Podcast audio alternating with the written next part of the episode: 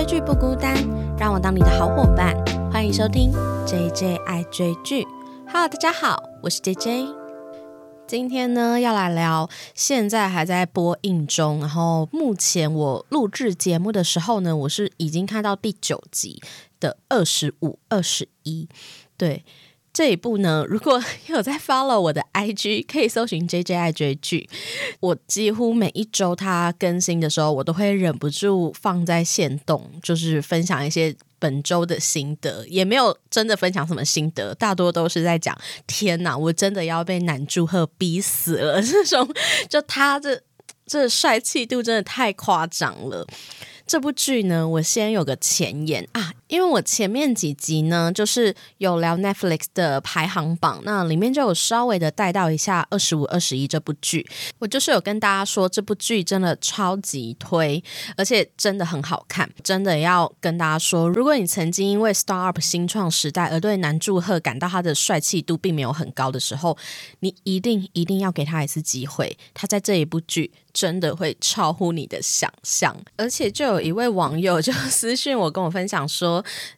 男祝贺因为这部剧就是在韩国被叫做“芳心纵火犯”，大家就知道说男祝贺在这部剧里到底多有魅力。我真的在想说，他可能是因为他是不是有健身还是什么的，就是他的身材也开始变得有一点壮，以至于他的这配上他这个角色真的是帅到不行。其实呢，因为这一部剧，我在前面有一个集数就是聊 Netflix 的排行榜四部剧推荐的时候，我就有推荐这一部了。那在那里面。我就已经有提一下它的剧情简介，还有就是男祝贺跟金泰梨的这个小小的描述。今天这一集呢，我就是一样，前面会小小的、稍微的简介一下二十五、二十一这部剧。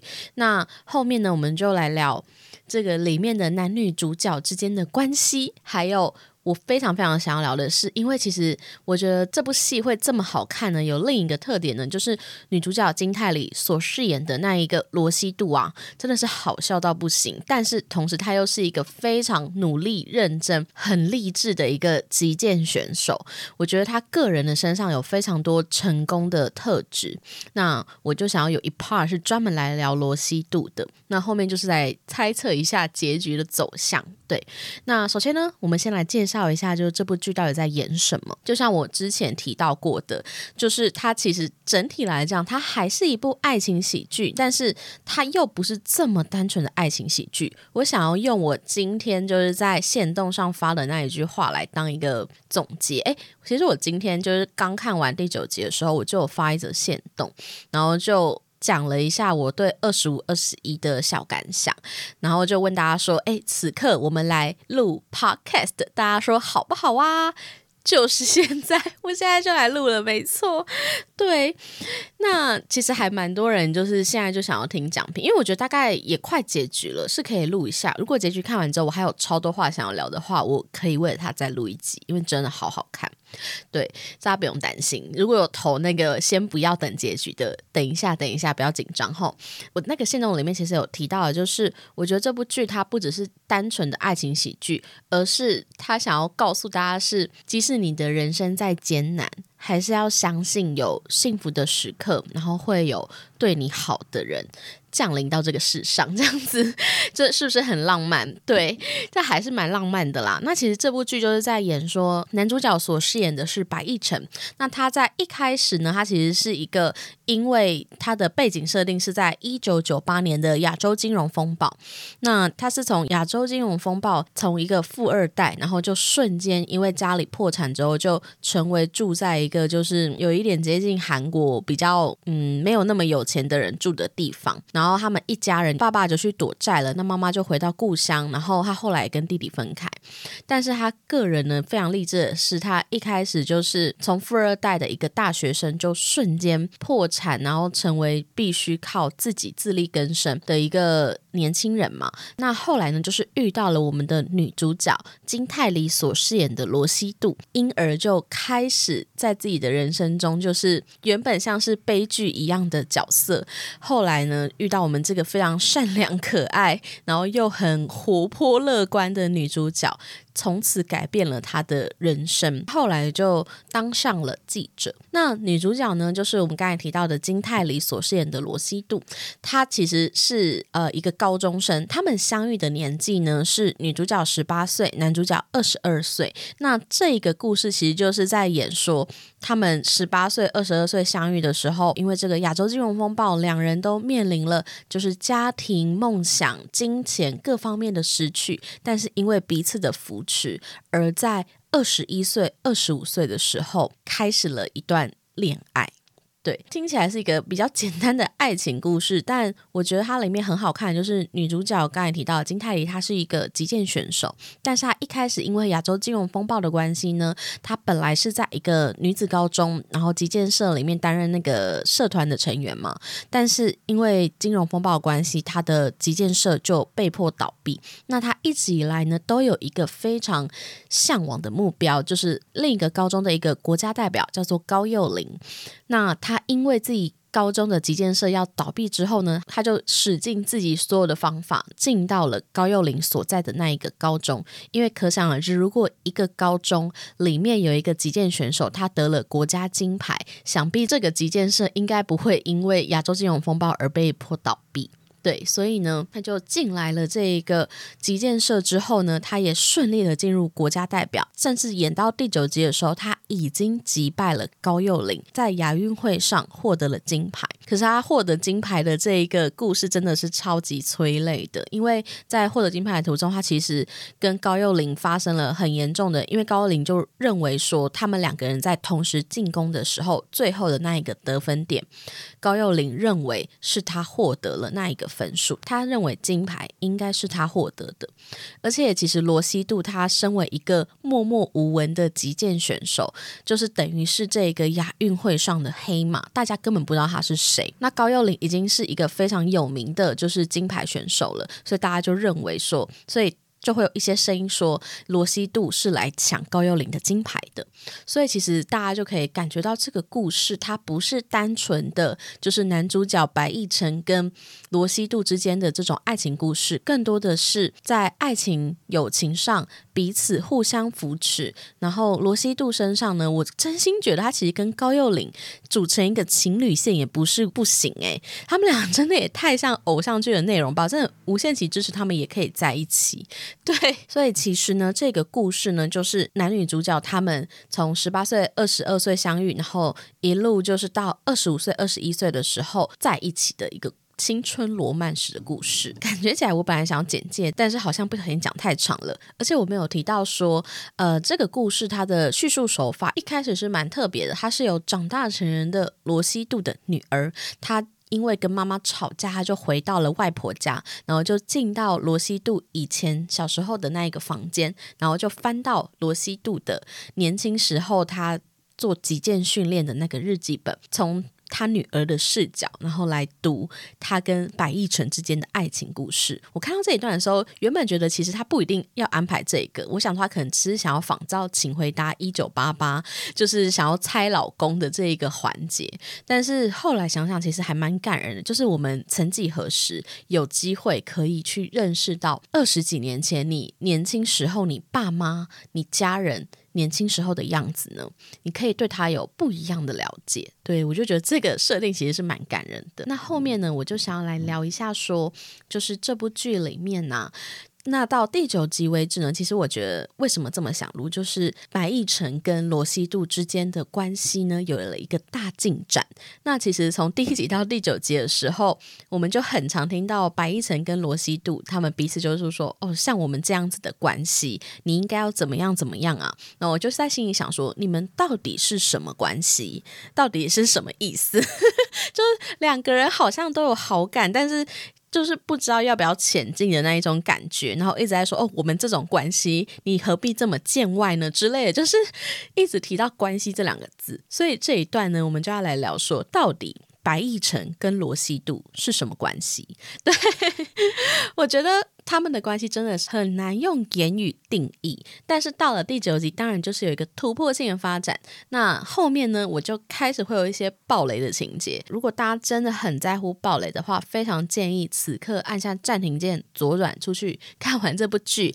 这集上一周应该是播到第十集，你可以追到第十集再来听我这集节目。那后面呢，我们就要来聊一下白亦辰跟罗西度到底是什么关系。前面第一个阶段，我分成三个阶段，对，因为到第九集，他们有一个比较明确的发展嘛。一开始呢，他们就是带给彼此幸福的关系。为什么这么说呢？因为我觉得他们两个相遇的时候，他们两个都是因为亚洲金融风暴的关系，那白亦辰就成为了就是一个破产的富二代嘛。那他就失去了家庭，也失去了经济来源，也失去了原本该有的生活，还有梦想。他本来非常的聪明有才华，他想要去 NASA 当就是里面的一个工作职员这样子。对，那。罗西度呢，也因为刚才提到了亚洲金融风暴的关系，而面临自己的极限梦想可能要被摧毁。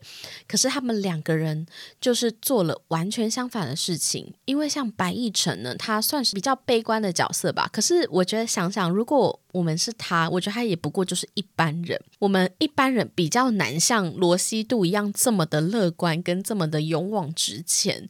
那。白亦辰他就是一个一般人，他就是慢慢的去从自己的悲伤中站起来，因为他在这一个年纪下呢，他只有念到大学二年级，所以他被迫休学，然后去当兵。那当兵又因为他的家庭因素呢，就让他提早退役，他就要开始找工作。可是因为他的学历甚至没有大学毕业，以至于他非常非常难找到。就是一份合适的工作，所以他就一再面临了就是面试失败。可是也就在这个时刻呢，他的人生来到一个低谷的时刻，他就遇到了我们的女主角。罗西度，那罗西度，我真心觉得，我看到现在，我真的觉得很怀疑他是不是母羊座啊，狮子座，就是火象星座来着，应该不是射手。火象星座就是母羊、射手跟狮。为什么这么说呢？因为我本人就是一个狮子座，然后我就在看他的时候，我就觉得天哪，我我可能没有到他这么勇往直前，但是我觉得那个单细胞真的有一点像，就是说自己单细胞有合理吗？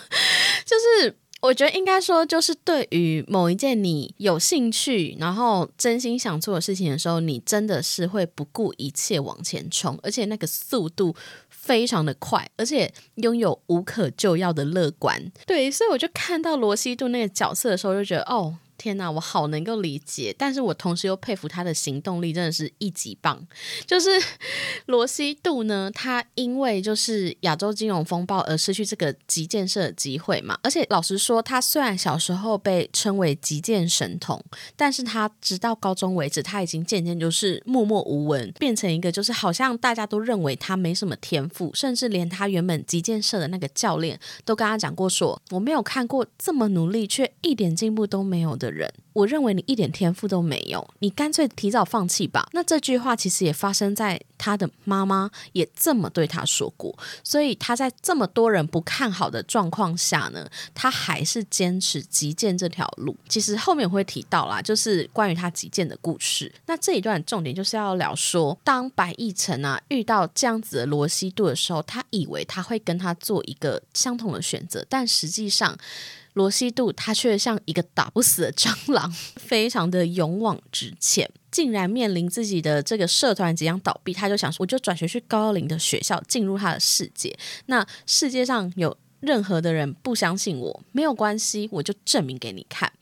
就是这样子，他在面临自己的失去的时候，他并不是只是看自己失去的。而是看自己拥有的，这样子他遇到了白亦辰，甚至我觉得他们两个人那个关系真的不是普通的爱情关系，是他见过了好多白亦辰非常困窘的时刻，他看过就是因为他爸爸公司倒闭而失去生活金钱来源的职员，他们就是来找白亦辰麻烦，然后来询问他爸爸下落，然后甚至跟白亦辰说出说你还有脸睡觉啊？你怎么有办法安心的睡着呢？我们这么多人因为你爸爸而失去了生活。我的女儿现在努力的想要考大学，我却没有学费可以支付给她。我甚至希望她考不好，呃，失去这一个读大学的机会，就是这样子的一个爸爸。那他看着白一晨对着这样子债主说：“我发誓，就是我。”再也不会感到幸福，我会想着你们所有的苦痛过每一天，我永远都不会幸福。这样子的场景给罗西度撞见的时候呢，罗西度所做的事情却是把白亦辰带到了让他感到非常幸福的，就是他的前校园。那我觉得罗西度真的非常火象星座，就是 其实我们的快乐跟幸福真的非常的简单，有时候真的就是。很幼稚，就是 他就把白亦辰带到了他以前的高中，然后说：“我有一个非常幸福的方法，就是呢，把水龙头把它转开来，然后呢，把它颠倒。水龙头本来是往下流出水嘛。”它被翻上来的时候，它就变成一个喷泉，所以他就看着那个喷泉，就跟白一晨说：“你看这个水花是不是让你感到很幸福？我只要看到这个，我就觉得天啊，超快乐的。”然后这个时候，白一晨就说：“我觉得只有一个还不够。”他就把剩下的四五个水龙头全部转开来，然后变成。一排的喷泉，他说：“这样我才觉得快乐多了。”他们就一起享受了幸福的片刻。那罗西度也跟白亦晨说：“时代让你抛弃了一切，你怎么能连幸福也抛弃呢？往后只有跟我一起玩的时候，你可以背着他们觉得幸福；只有我们俩的时候，偷偷背着他们享受幸福的时刻。”所以我就说，我觉得他们一开始呢，我觉得就是一个非常美好的爱情的开头，就是带给彼此幸福的关系。那后来啊，其实他们这么美好的相遇嘛，我觉得来到第二段的关系是，他们是可以让彼此在低潮期的时候鼓励对方，让彼此振作的关系。他们就是彼此安定的力量。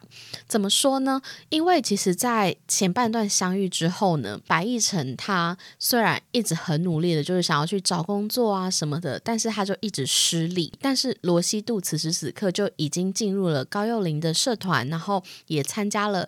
击剑的国家代表选拔会，就是因为他的不放弃，让这一切就是都往好的地方发生。但是呢，就在罗西度获得这个国家代表资格的同时呢的这一天，白亦辰的弟弟就是遇到了债主，跑到他们学校去闹他。那这件事呢，就让白亦辰决定带着弟弟逃离首尔去找妈妈。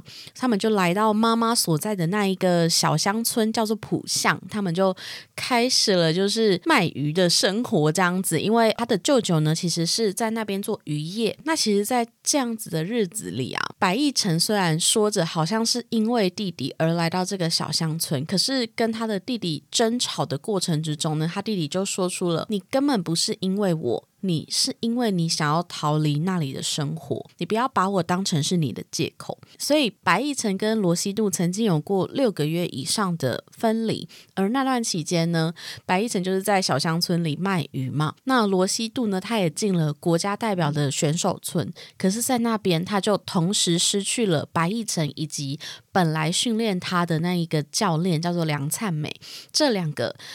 在他还没有就是成为国家代表之前，就已经相信他的这两个人，这两个人都已经不在他身边了。所以其实我觉得那一段其实演的很难过，诶，就是他们两个人都同时失去了可以依靠的对象，但是他们同时呢。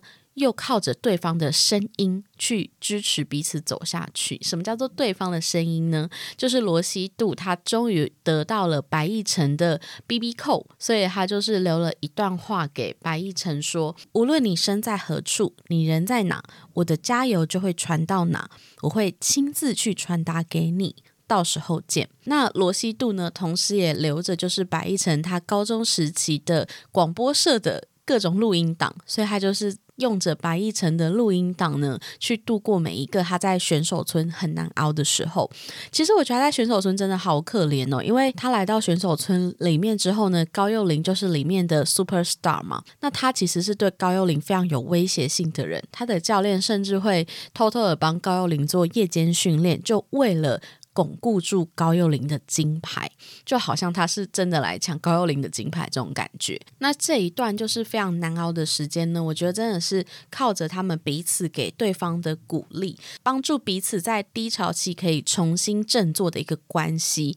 尤其就是我一定要提，后来白亦辰终于在听到罗西度的鼓励之后啊，后来他就回到了就是乡村继续卖鱼嘛，然后他就在电视上看到了罗西度成为国家代代表之后，他就获得铜牌，他出现在电视上，就是当罗西度跟他说，无论你在哪里，我的加油就会传到哪里，而且我会亲自的传达给你。等这一刻，他就在电视上看到他了，这一刻真的安排的太感动了，真的超级暖的。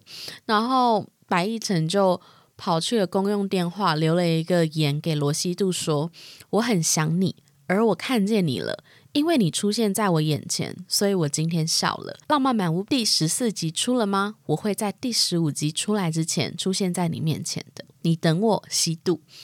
哦天呐！如果大家有看过这一段的话，真的是甜蜜到不行诶。而且其实这一段我觉得有一个很巧妙，就是他弄了一个分割画面。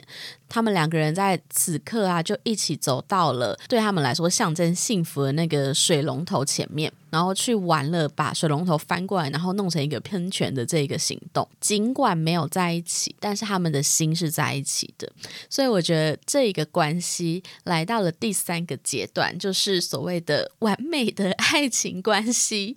什么叫完美的爱情关系呢？我觉得这一部剧真的为什么会这么红，是因为。它有一部分其实完成了我们对爱情非常美好的想象，我还是只有我 对，就是我觉得一个好的爱情观下，并不只是单纯的我爱你，你爱我，而是我们能够。真的了解彼此，在你需要关怀的时候扶持你，然后推你一把，甚至是陪伴你去完成你想要做的事的这一种感觉，就是两个人在一起的时候，你会觉得一切都会变得更好。其实呢，我今天看完第九集的时候，我就一直想到一首歌，就是。爱情的模样，所以现在请帮我点播一首《爱情的模样》。没有啦，开玩笑。其实我已经听了很多遍了，就我觉得哇，他们俩之间关系真的就是那一首歌的意境诶，那就是在白亦辰啊，他。终于就是决定勇敢的面对自己的难处，他就回来了首尔，然后考过非常艰难的记者考试，成为了记者之后，他跟罗西度在人海中相遇。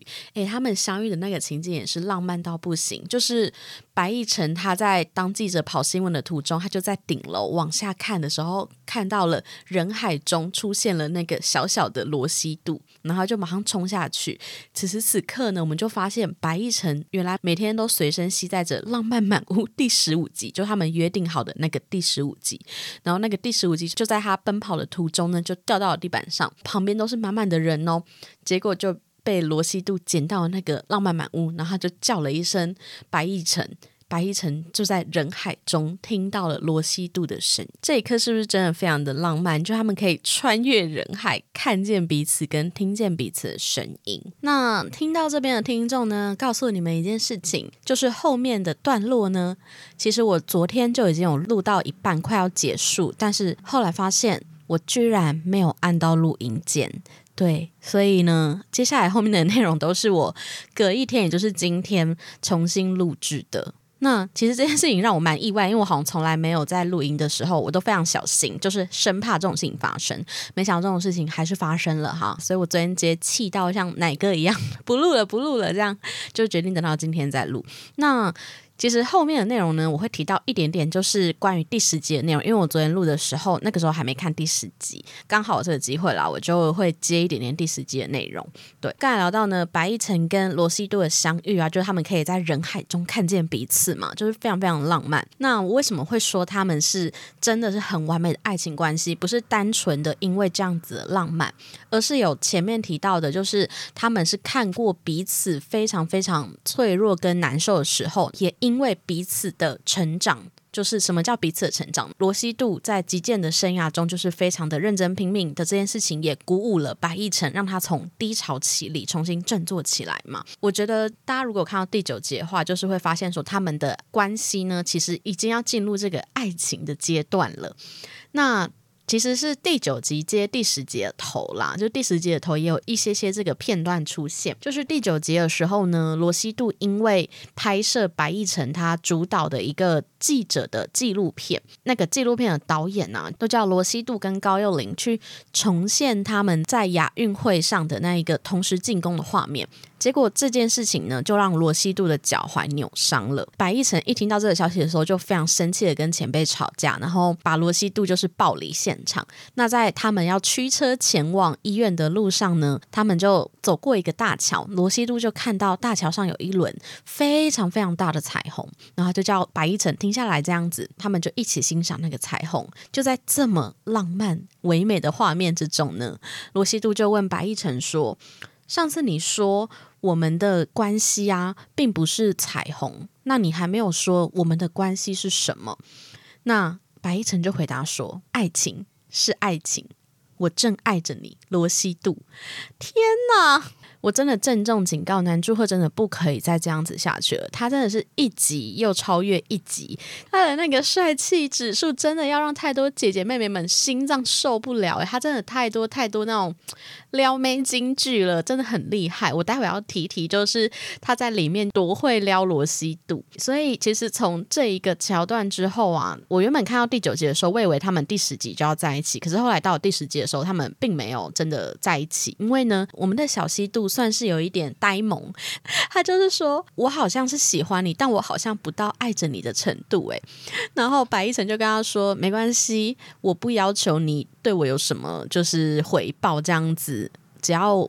我能够喜欢着你，我能够爱着你就足够了。我就觉得天哪，这真的是一个很完美的爱情关系。为什么说完美？我觉得也许是对我来说啦，因为就是爱情之中啊，我们当然希望是互相及平等的嘛。但是如果你真正深爱对方的时候，有时候你真的是不一定会求。回报。那其实像白亦辰，他在告白前，他其实也有跟罗西度说：“你总是把我带往正确的方向和美好的地方。”我觉得就是这种意思。他喜欢罗西度这件事情，已经无关罗西度喜不喜欢他，而是罗西度的存在本身就是一个美好的存在。他本身就已经带领他走过很多低潮期，所以尽管罗西度到底爱不爱他这件事情，都。无损于他的付出，这样子，我就觉得真的是一种很美好的一个爱的平等的关系。就是我爱你，但是我并不一定需要你的回报，因为你光是存在在这边就已经让我感到非常幸福了，这样子。对，那刚才前面提到说，就是白亦辰有非常多就是撩姐妹的这个元素嘛。那其实我觉得他应该说这整部剧里，他有很多很多象征幸福的元素，像是刚才提到的，他们很喜欢玩水龙头，然后把它颠倒弄成喷泉的样子。那一个水花，我觉得就是象征着就是他们爱情刚开始的那一种萌芽，然后像水花一样喷泉一样满出来的这种感觉，那种好感。后来呢，其实他们中间有一段是。白亦辰在罗西度他要去参加国家代表选拔赛之前呢，他就去找他，帮他加油打气。他们两个人就换上了击剑服，互相的对打。大家如果看过这部剧，就知道说，就是他们击剑在对方的剑碰到你的身体的时候，就会亮灯嘛。那那个时候呢，白亦辰呢就把罗西度的剑往他的身上一刺，然后他的身上呢就亮了绿灯。对，我觉得这个绿灯也代表着白亦辰早就已经就是开放我的心给你通行无阻的概念，因为绿灯在交通上也有一些开放通行的意思，所以我觉得它应该也有在暗喻着，就是我的心已经在此时此刻为你敞开。那。当然，还有后面的就是他们在分离期间啊，也经历了第一次的初雪。初雪就是冬天下的第一场雪嘛。他们就是在初雪的过程中，就是用公用电话听着彼此在低潮时期给彼此的那种加油跟打气。那其实初雪在韩国的影剧中也非常非常常拿来用，因为他们就是代表着男女就是在冬天下第一场雪的时候呢，他要去跟喜欢的人告白。所以除了就是一开始的爱情的萌芽。还有我的心已经渐渐为你开放，然后还有初雪已经来到了这个告白的阶段。那到了最后这个彩虹，我觉得其实也代表着他们的爱情已经进入一个非常灿烂跟光亮的这一种关系。对，所以我觉得这一部戏非常巧妙的运用了很多的小元素。我自己猜的，其实这部分我没有去看别人的解析，然后这真的是我自己猜测的，就是我觉得他就是用一些生活的素材，然后去暗喻他们之间的关系进展。其实他们中间一直从一开始就是罗西度非常喜欢的那个浪漫满屋，也有网友分享说呢，就是他们之间的爱情进展也像浪漫满屋的集数一样在进行。那因为我本人是没有看过漫画，如果我看过漫画的听众也欢迎分享，他是不是真的照那个集数在进展？对，那其实我觉得讲完白亦晨跟罗西度之间的关系啊，后面我就非常非常想要提的，就是稍微提一下，就是关于罗西度这一个极简小天才他的。六个成功方程式，因为我真的非常喜欢罗西度的原因是，我觉得虽然没有特别说他的生日跟星座，但我严重的怀疑他就是一个火象星座。火象星座就是母羊、狮子跟射手。那我个人觉得他比较像母羊或狮子，因为我本人就是一个 狮子座，所以呢，我就在看他的行为的时候，我当然没有到他那个行动力跟意志力这么惊人，但是我觉得跟火象星座那种单细胞还有。直线思考这部分有一点有一点相近诶，真的，大家有听过火象星座？就是有些占星老师会叫火象星座“火象三傻”，就是真的不是没有道理。我觉得火象星座的人真的非常好相处。自己讲，就我觉得，因为我们其实我现在讲什么，就是我现在心里在想什么，就是这件事情其实是很直线思考。所以火象星座来说，就是要完成一个目标的时候，其实是非常坚定跟。比较心无旁骛的，就我如果我现在想做一件事情的时候，那一些理由啊，还有行动都是很简单、直接、明了的。罗西度就是一个万众瞩目的击剑选手。那当然，在现在演到的时候，他还是成为国家代表，然后拿了金牌的一个青少年选手嘛。后面的集数应该就会演出说，他应该会帮韩国写下很多击剑的历史。我觉得这部剧其实除了白亦辰跟罗西度。的爱情故事非常好看之外呢，除此之外，罗西度他的成功啊，完完全全就是很值得大家 学习耶！我觉得很厉害耶。他的第一个成功方程式是：你有让你会心脏蹦蹦跳的事物吗？这个故事的叙述是他的女儿看了妈妈以前的日记，由现在然后穿梭到过去去看妈妈以前年少时候的故事嘛。那后来的集数呢，其实会穿插一些他们中年的西度跟他的女儿对话的画面。他的女儿其实也是因为就是从小开始学芭蕾，可是一直没有。办法很显著的进步，那这件事情就让他非常的气馁，以至于他就是跟他妈妈大吵一架嘛，他就想要放弃芭蕾。后来他就看了他妈妈的日记之后呢，在跟他妈妈一次用餐的途中，他就问他妈妈说：“妈妈，你为什么没有放弃击剑呢？”中年的西渡就跟他说：“因为我很喜欢击剑，只要拿着剑站在击剑场上，我的心脏就会蹦蹦跳。”我不知道大家有没有遇过让你心脏蹦蹦跳的事物？那我又必须再一次提及，为什么会开始这个 podcast 呢？就是因为我觉得我真的很喜欢追剧，那很多很好的剧会让我在看完的当下的时候有一种蹦蹦跳的感觉，所以我想要把这样子的感觉就是分享出来。那让我觉得更惊奇的事情是，我拿着麦克风跟大家分享，然后或是收到听众的回馈，或是自己在听我自己的节目的时候呢，我也会有心脏蹦蹦跳的感觉。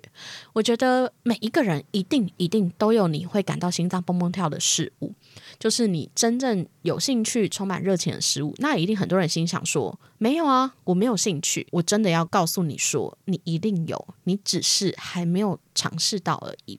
因为我一开始也不认为自己是一个有兴趣的人，那其实我给了自己很多年的时间去不断的尝试我想要做的事。那你在做的过程中，你才会知道什么才是你真正喜欢的。你真的要尝试，真的要去做，你才会知道这件事情。所以我就要提到第二点，就是吸度的成功方程式二，就是。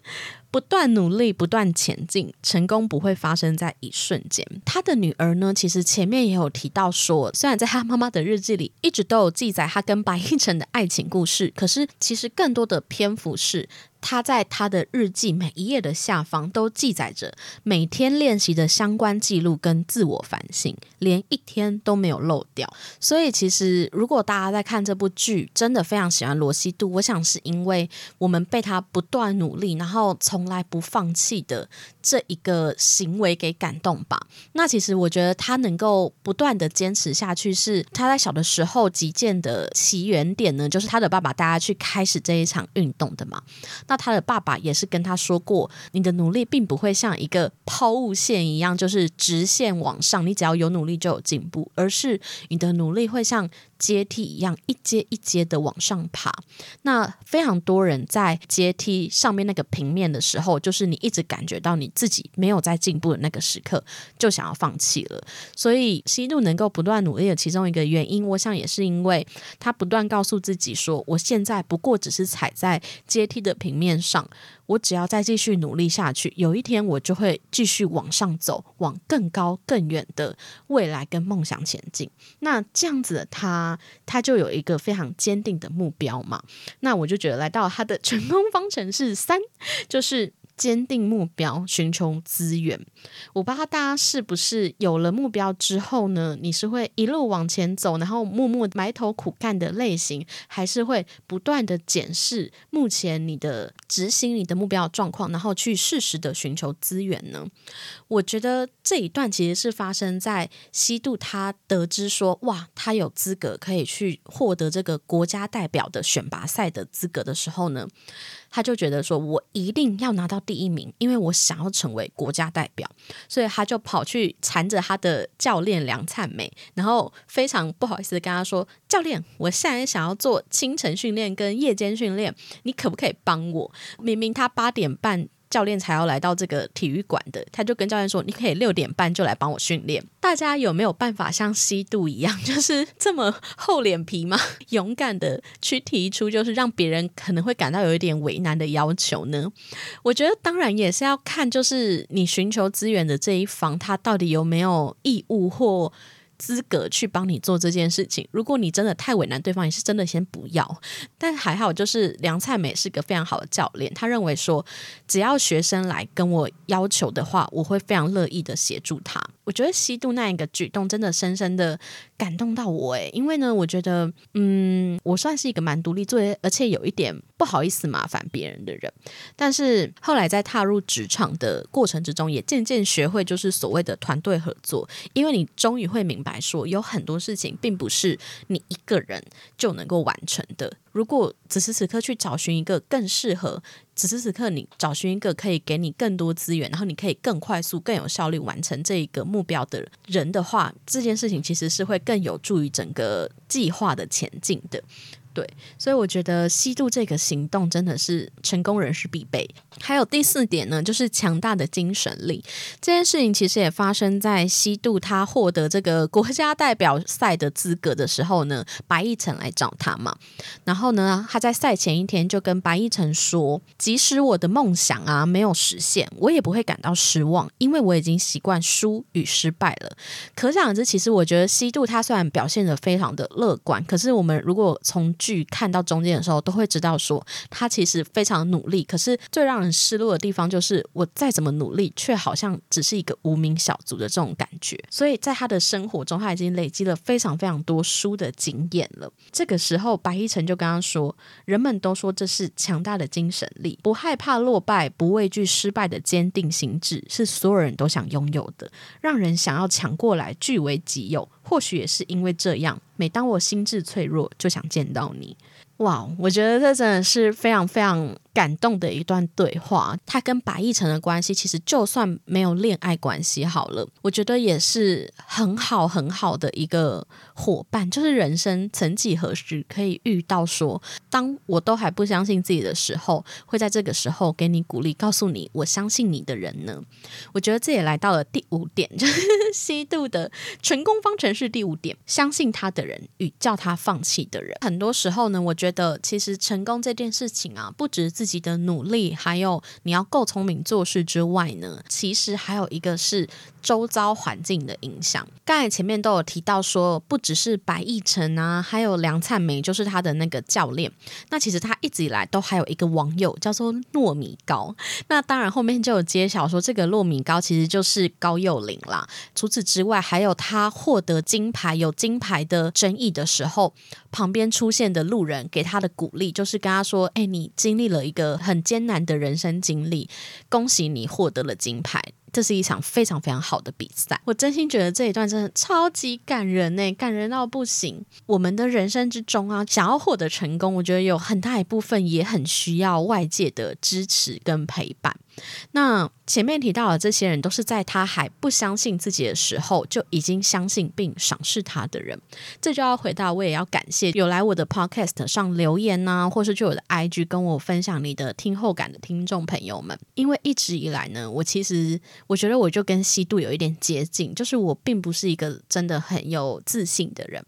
那在开始这个节目的时候，也算是做的就是蛮佛系的，就是 就是有在认真。有在用心，但是呢，我觉得我一直都对自己有一些怀疑。那当我确信自己好像适合这件事情的时候，其实也是来自于很多听众的回馈，让我知道说，哦，我好像在做一件还不错的事，我好像可以帮助一些需要帮助的人，我好像可以传递一些嗯疗愈的想法给需要的听众的这种感觉。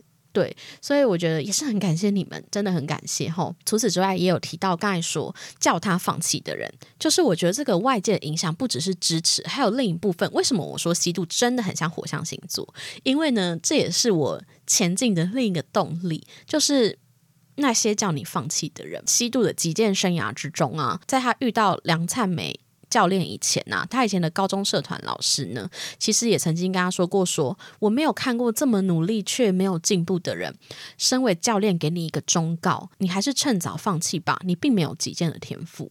那除此之外，其实也有他的妈妈，他的妈妈也说过：说你根本就没有击剑的天赋。哎，一个妈妈也这样对女儿讲，也太悲伤了吧！难怪她跟她妈妈的感情真的不太好。后来呢，其实西渡进到了选手村之后，他也面临了选手村的教练啊，还有很多的委员，他们都支持高幼霖，而不支持他，然后也好像不相信他能够获得金牌的这种感觉。我想这才是西渡为什么在获得金牌之后却受到质疑的当下，他会做出比较冲动的行为，在所有的记者面前拿下他的金牌，然后离开这个混。乱的现场这样子，我觉得西渡真的很像火象星座原因，就是我也是这种有点不服输个性的人，我从来不会因为别人认为你做不到而认为我自己做不到。我反而会因为别人认为你做不到而更用力去做这件事情，就是有一点比较好胜的性格吧，我猜。所以西渡，我想他能够一再前进的，有另一个很大的动力，就是来自于这些人的不相信。所以其实有时候酸民啊，或是 不相信你的人，其实也是一个让你前进的动力。就算他是一个比较负面的这种前进方式，这样子。那还有第六个，最后一个呢，就是。他拥有一个可敬的对手，显而易见的目标。那个人呢，就是高幼霖。我觉得他跟高幼霖的相处真的是非常非常难得的，因为我们人生曾几何时可以有一个如此可敬的对手呢？而且你的目标呢，就是非常显而易见的在你眼前，都有一个很清楚清晰的目标。那其实他跟高幼霖啊，他们之间的关系，我觉得是，嗯，你是否愿意跨越你的恐惧，完成目标呢？这是什么意思呢？那一开始的时候，其实我们都以为说罗西度就是他非常敬仰高幼霖嘛，他看过他非常多比赛的影片，他非常知道他的比赛的策略啊，还有从他的动作细微的动作，他就知道他下一步想要怎么做。他其实算是高幼霖的一个克星，可是其实聚集到中段的时候呢，我们才才发现说，其实，在小的时候，因为罗西度他在很小的时候，他其实被称为极剑天才。然后那个时候的他曾经跟高幼霖对战过，但是罗西度已经不记得了。高幼霖呢，却在每一次比赛中都输给罗西度，因为他觉得他很可怕。所以其实当他长大之后，他看到了罗西度来到他的社团的时候，他一开始对他的态度是非常非常差的，所以以至于后来他跟罗西度根本就是已经交恶的状态，两个人还曾经大打出手这样子。那其实我觉得高幼霖其实直到第十集，他都还没有跟罗西度讲过，说他其实是他从小时候的恐惧。那他面对恐惧的方式，其实就是逃避他，所以他才会一而再再而三的去打击罗西度。那虽然最后到了后来，他们发现原来彼此就是在网络上聊天许久的那一个网友，后来就化解了他们之间的这个误会，跟变成非常好的姐妹，这样子 就很可爱。我觉得其实为什么罗西度能够成功啊？除了他前半段他自己的努力嘛，然后还有强大的精神力，还有就中间说到有相信他的人和想要他放弃的人。我觉得最重要的事情是他的目标就是这么的强大跟清晰，而且就是完完全全的跟在你的身边。你可以在每一天的练习之中都看到你的目标就是这么清晰的在你眼前。那一种感觉呢，其实算是非常的难得的。那也不知道大家说，你们是不是会为自己找寻目标的人？因为我就说，我们这个火象星座真的蛮热爱帮自己找目标。就是，其实我现在也没有说真的有什么目标，诶，就是当然有一些就是想要成为跟向往的对象，但是我觉得也没有到罗西度这么的明确。对，所以我觉得如果人生，能够碰到一个像高幼霖这样子的一个目标跟对手的话，真的是一件非常非常幸福的事情。其实呢，我觉得罗西度的成功啊，永远都不是偶然。大家如果有看这部剧到第十集，都可以感受得到他是一个多么努力。然后大家为什么会看这部剧，就是又哭又笑的，就是被他的这个单纯可爱，还有乐观，还有他坚持不懈的这一种精神给感动。接下来呢，我们就来稍微的聊一下，说这个结局会怎么走好了。为什么要有点哭腔呢？因为呢，我觉得虽然他的故事在前半段演的时候，好像要让大家来猜猜说中年的西渡啊，她的老公呢究竟是谁？但其实我觉得他中间已经都有在透露说，他的女儿其实是不认识白亦辰这个角色的。那这个意思就是，其实罗西度跟白亦辰是并没有走到最后。我自己觉得不可能连你爸爸的年轻时候都认不出来吧？怎么可能？对，虽然这是一部戏啦，但我觉得如果人生之中啊。就算他们两个人并没有走到最后，或是相守到老，我觉得人生之中能够遇到一个这样子的一个人，一个引领你前往一个更美好的方向，然后只要他存在，就让你感到非常非常幸福的一段感情，其实我觉得就很值得了。真心，我真心就是我大概也是那种只在乎曾经拥有，不在乎天长地久。诶，现在年纪比较小的。朋友们是不是没有听过这个广告词？突然想到，对，所以我觉得其实感觉起来他们两个人不太会结婚。第一个线索呢，应该就是来自于他的女儿不认识白亦辰嘛。我觉得他们不会走到最后呢，应该有一个伏笔跟爆点。他其实，在白亦辰当记者之后啊，他的前辈还有。罗西度的妈妈在得知他跟罗西度是非常好的关系的时候，都有一再的警告他说：“你千万不要跟着罗西度，就是在同一个体育界内，因为。”记者的铁则呢，就是不可近不可远，你一定要跟你的新闻来源保持距离。如果你没有保持距离的话，非常有可能破坏你们的感情。那其实罗西度的妈妈其实跟他的教练梁灿美原本也是一个很好的朋友，但是后来就是因为他的妈妈去爆料梁灿美收贿赂的这个事件呢，以至于两个人关系决裂嘛。所以我觉得非常有可能是后来他们的感情发展到一个阶段的时候呢。罗西度因为没办法谅解白亦辰可能在记者的行为上做一些什么事，以至于两个人分开。我猜测啦，我猜测有可能是这样子，但是我不确定。不然这么好的感情，到底要怎么样才会分手呢？会不会就爱淡了？这样 对啊，有可能吗？那其实我觉得他们的感情到底结尾是怎么样呢？就只能等到后面我们才会知道嘛。但是感觉起来应该是没有太大的。可能性是她现在的老公跟丈夫是白亦晨。那其实到了第十集，白亦晨带着罗西度啊，还有高幼霖跟他的同学们一起去到了海边户外教学，然后他们就在海边就是拍下了一张照片，然后他们还非常感谢的说，感觉这一刻呢，就是会永远的记在脑子中的这种感觉。我觉得这段真的让我很难过，因为后来画面就跳回中年西渡跟他的女儿在讨论说以前有没有校外教学这个议题，然后他的女儿就说：“妈妈，你不是有去过海边校外教学吗？”然后他就说：“啊，有吗？我已经不记得了。”诶。然后他女儿就说：“那时候看你们照片，还以为你们会永远好一辈子这样子。”中年的西渡就回答他说：“没有什么东西是一辈子的，这些都只是暂时的而已。”哦，我觉得这一段虽然真的很写实，可是连这么珍贵的记忆跟这么美好的对象相处的这个记忆忘记，其实。虽然真的很写实，但是就是我觉得他这段话到至今，就是我隔了一天想到这段话，我都还觉得有点心酸呢。我就觉得好难过，为什么会忘记这么美好的回忆呢？其实他们两个人到底会不会在一起，真的不知道，应该是不太会。对，那最后我觉得还有一个点想要提的事情是，我从这部剧里看到了一个东西，是其实宇宙是很公平的。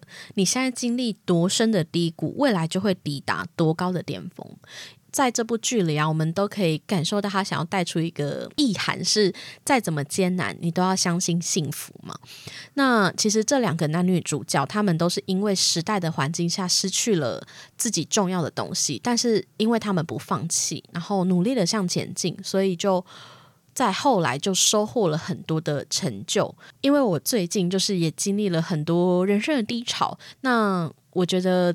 这部剧让我特别的喜欢跟感动的，当然不只是男祝贺非常的帅气，然后金泰梨非常的搞笑之外呢。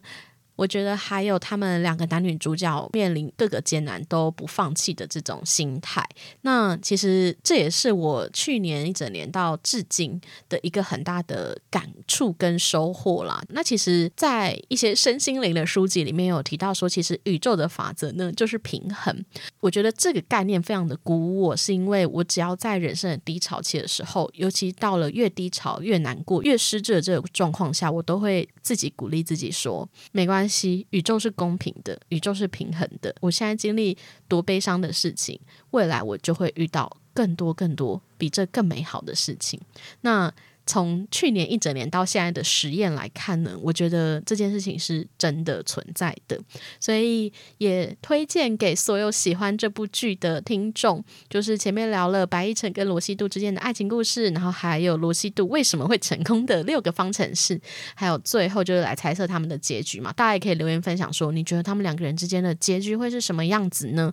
也可以去我的 IG 搜寻这家这剧跟我分享。那最后也是把刚才提到的这句话送给大家。宇宙是公平的，不论你现在经历多深的低谷，未来就会抵达多高的巅峰。那希望大家看完这部剧之后，也能够获得满满的幸福的能量。那非常感谢大家今天的收听，喜欢的话可以在这集节目的下方留下给我五星好评，或是可以去我的 IG 搜寻 JJ 爱追剧，跟我分享你听完这集的心得哦。那非常感谢大家今天的收听，大家再见，拜拜。